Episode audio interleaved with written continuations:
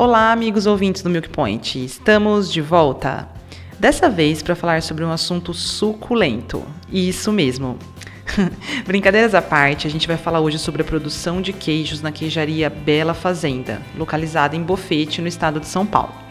O estabelecimento ele foi fundado por Carolina Vilhena, que está hoje aqui comigo né, na, na, na podcast, e ela é médica veterinária e decidiu se dedicar exclusivamente à produção de queijos. Ela pesquisa constantemente o tema, trabalha com leite de vacas da raça Jersey, da sua própria criação, e fabrica queijos fermentados com kefir. Então, meu nome é Raquel, sou zootecnista e coordenadora de conteúdo do Milk Point. Ligue o som que a nossa sexta edição vai começar.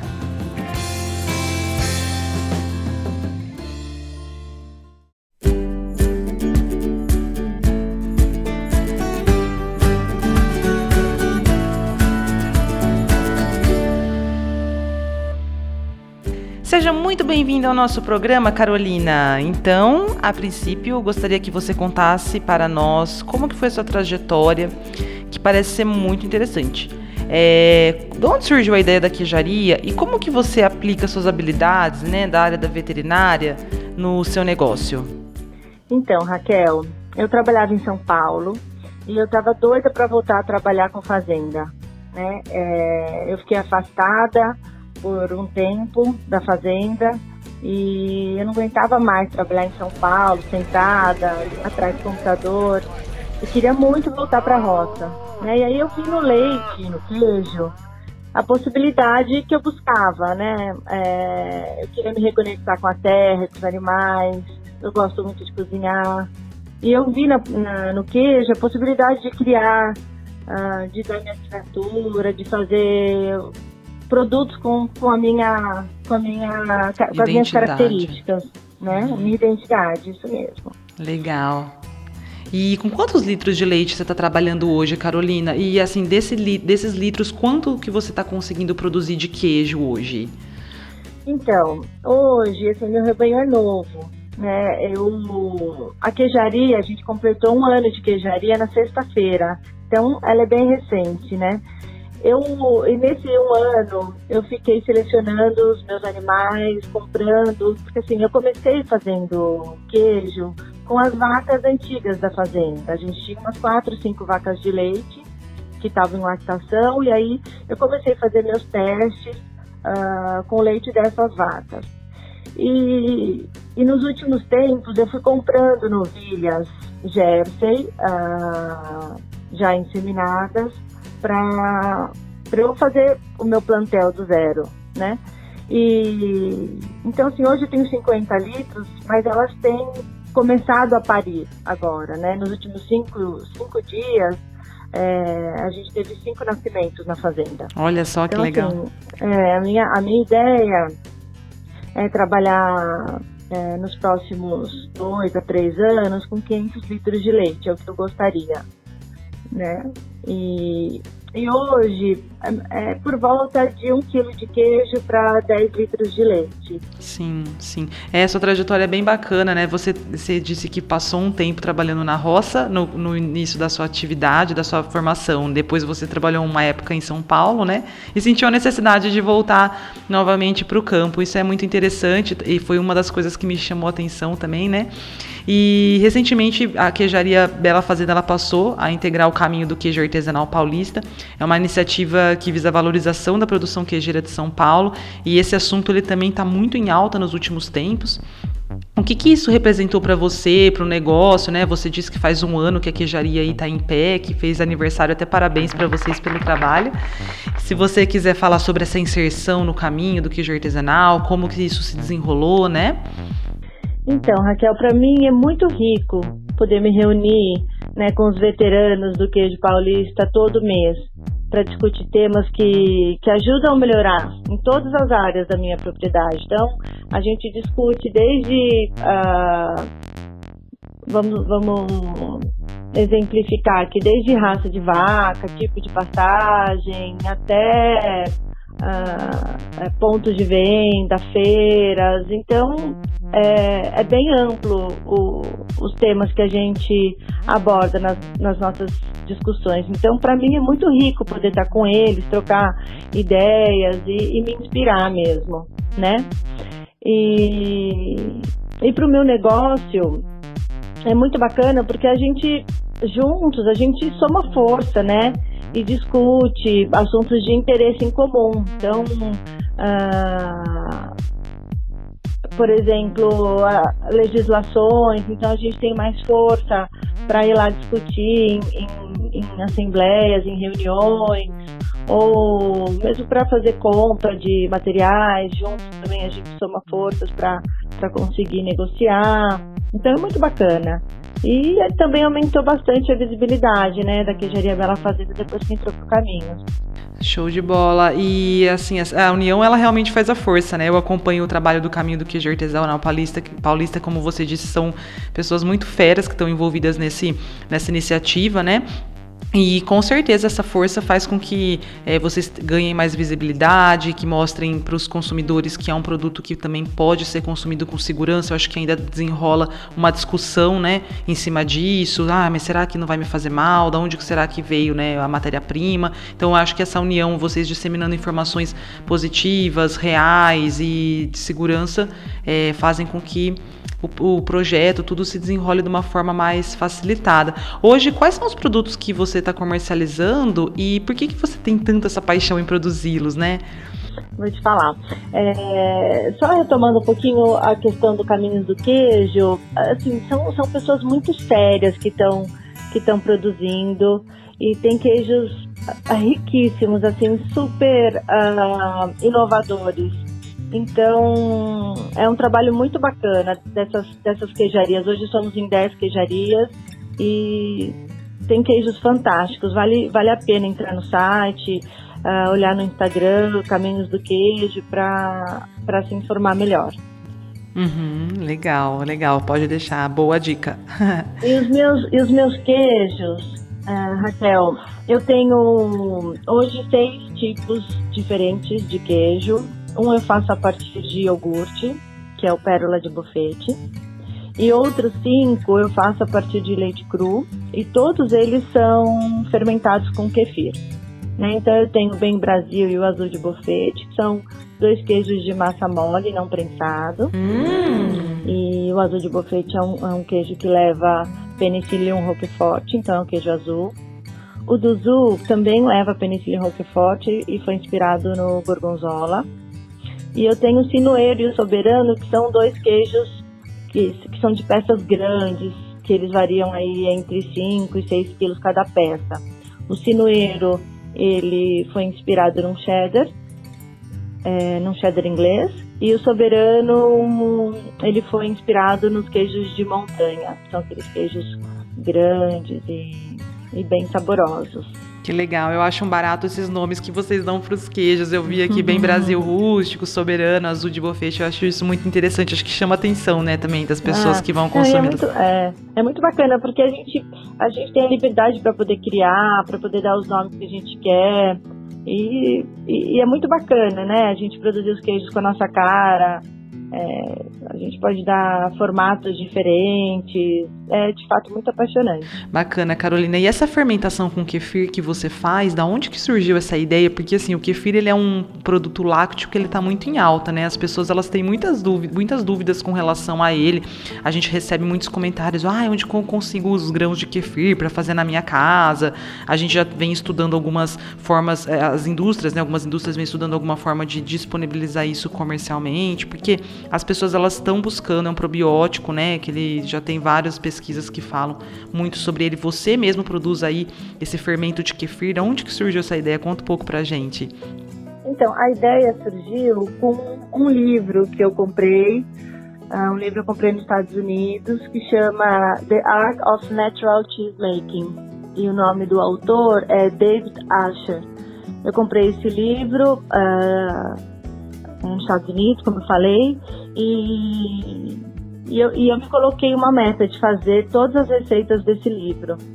E aí eu fiquei, uh, antes de, de, começar a queijaria, eu, eu fiz todas as receitas do livro.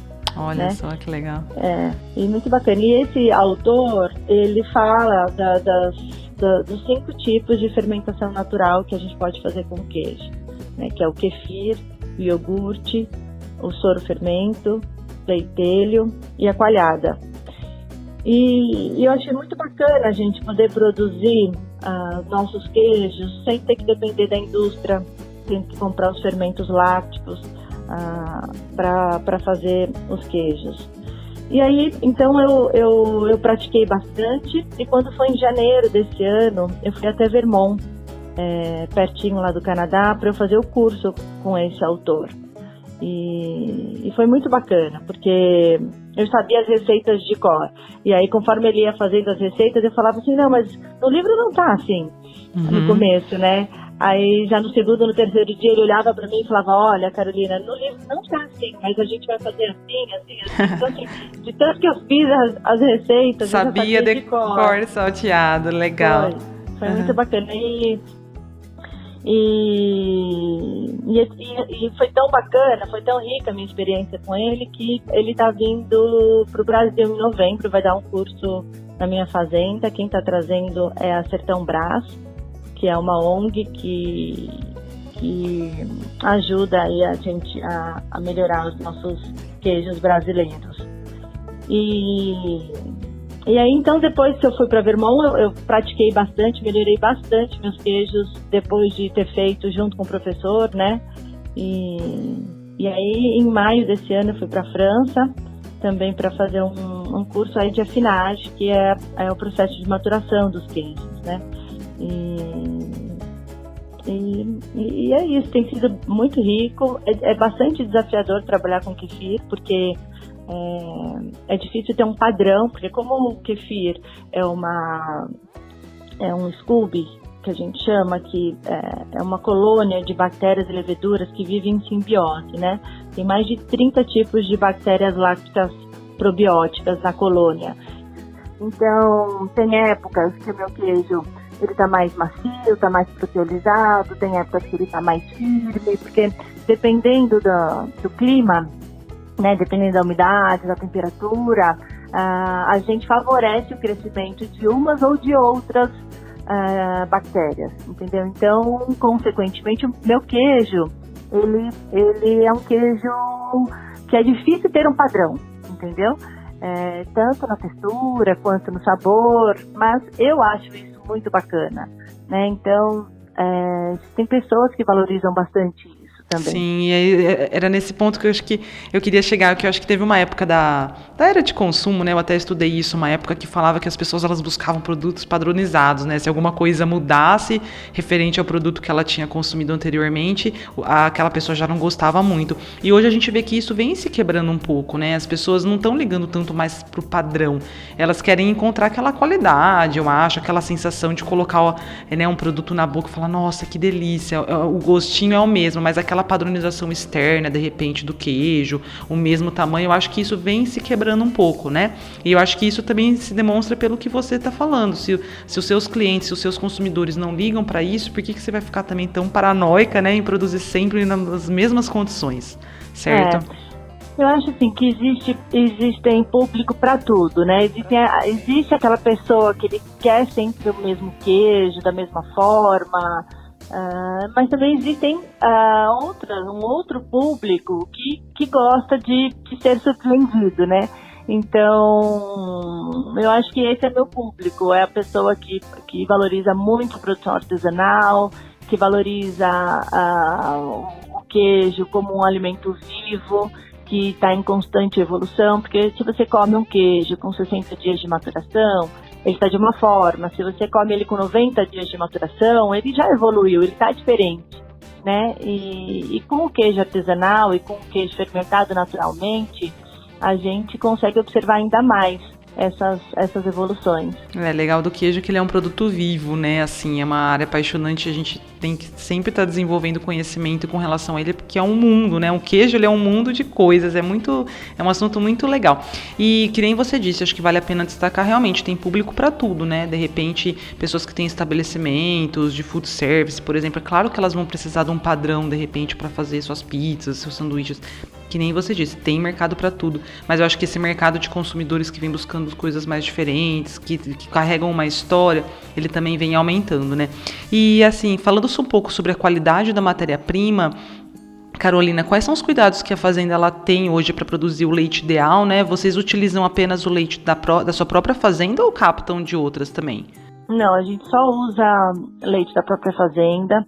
Como eu faço leite cru, né, eu preciso do, do meu rebanho livre de brucelose e tuberculose, então eu, eu confio é, no, meu, no meu rebanho, né? Então eu fui até a Unesp de Bucatu, fiz o curso ah, para ser uma veterinária cadastrada, a fazer exames de brucelose e tuberculose, porque isso é uma, uma grande preocupação para mim. E então por isso que eu não compro leite de outras pessoas. Eu só, eu só produzo queijos com leite que eu, que eu, que eu mesmo ordenho na fazenda. E, e assim, é super desafiador. É, porque assim, quando a gente uh, assume que vai produzir leite de qualidade, e, e eu sempre valorizei o leite a pasto, né? É, então a gente acaba virando um pouco agricultor, né? Porque não é fácil produzir uma, uma passagem de qualidade, depois uma passagem de inverno de qualidade. E aí foi foi aonde uh, eu fui procurar a ajuda do balde cheio. Eu tenho um técnico, o Gustavo, está me ajudando bastante. Então a gente vai trabalhar agora uh, na implantação de irrigação para alguns piquetes. Eu estou fazendo um curso de pecuária leiteira orgânica é, também da Embrapa, organizada pelo pessoal uh, da, da Embrapa, da, da Fazenda Nata da Serra e de São Carlos. Eles estão ajudando bastante também na, nessa, nessa minha busca pela, pela pastagem ideal para produzir o leite ideal. E é bastante desafiador, porque são, são como se fossem empresas diferentes, né? A, a, a produção do leite demanda muito esforço, é bastante desafiadora.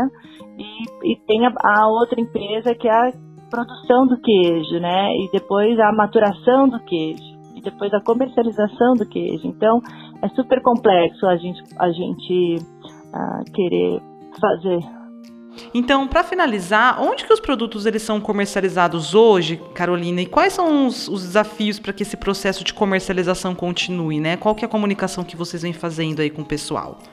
Eu vendo hoje local na fazenda, a gente recebe visitação às terças e quintas e tenho alguns estabelecimentos que vão até a fazenda buscar, mas assim, a produção é bem pequenininha por enquanto, né? É, eu vendo para dois ou três lugares ah, especificamente em São Paulo.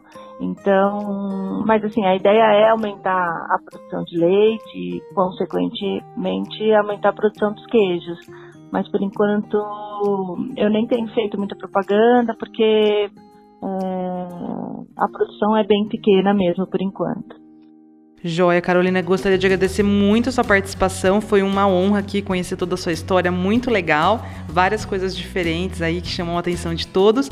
E agradecer também a todos os ouvintes que estão escutando agora o nosso podcast. Obrigada, ah, Carolina. Eu que, eu que, agradeço. Eu queria saber se eu posso deixar meu Instagram. claro, com certeza. Informações. Pode então, falar. Então, tá, tá bom. Então é Queijaria Bela Fazenda, tudo junto minúsculo e é só colocar o arroba na frente. Perfeito, Carolina. Muito obrigada, viu?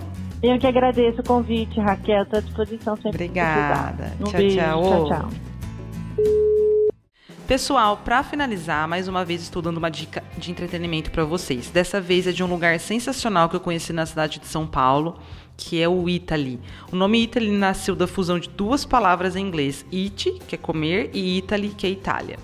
É, a ideia por trás do Italy, para quem não conhece, é muito simples, que é reunir todos os alimentos italianos de qualidade sobre o mesmo teto em um lugar que você pode comer, comprar e aprender.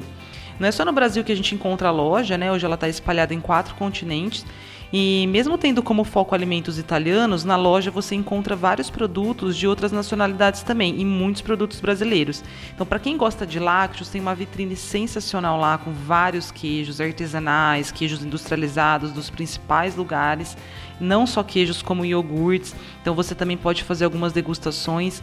Também tem uma fazenda que produz queijo de búfala é uma própria indústria dentro da fazenda e eles têm um local lá, me esqueci agora o nome, mas vou me lembrar, depois coloco para vocês aí embaixo desse artigo.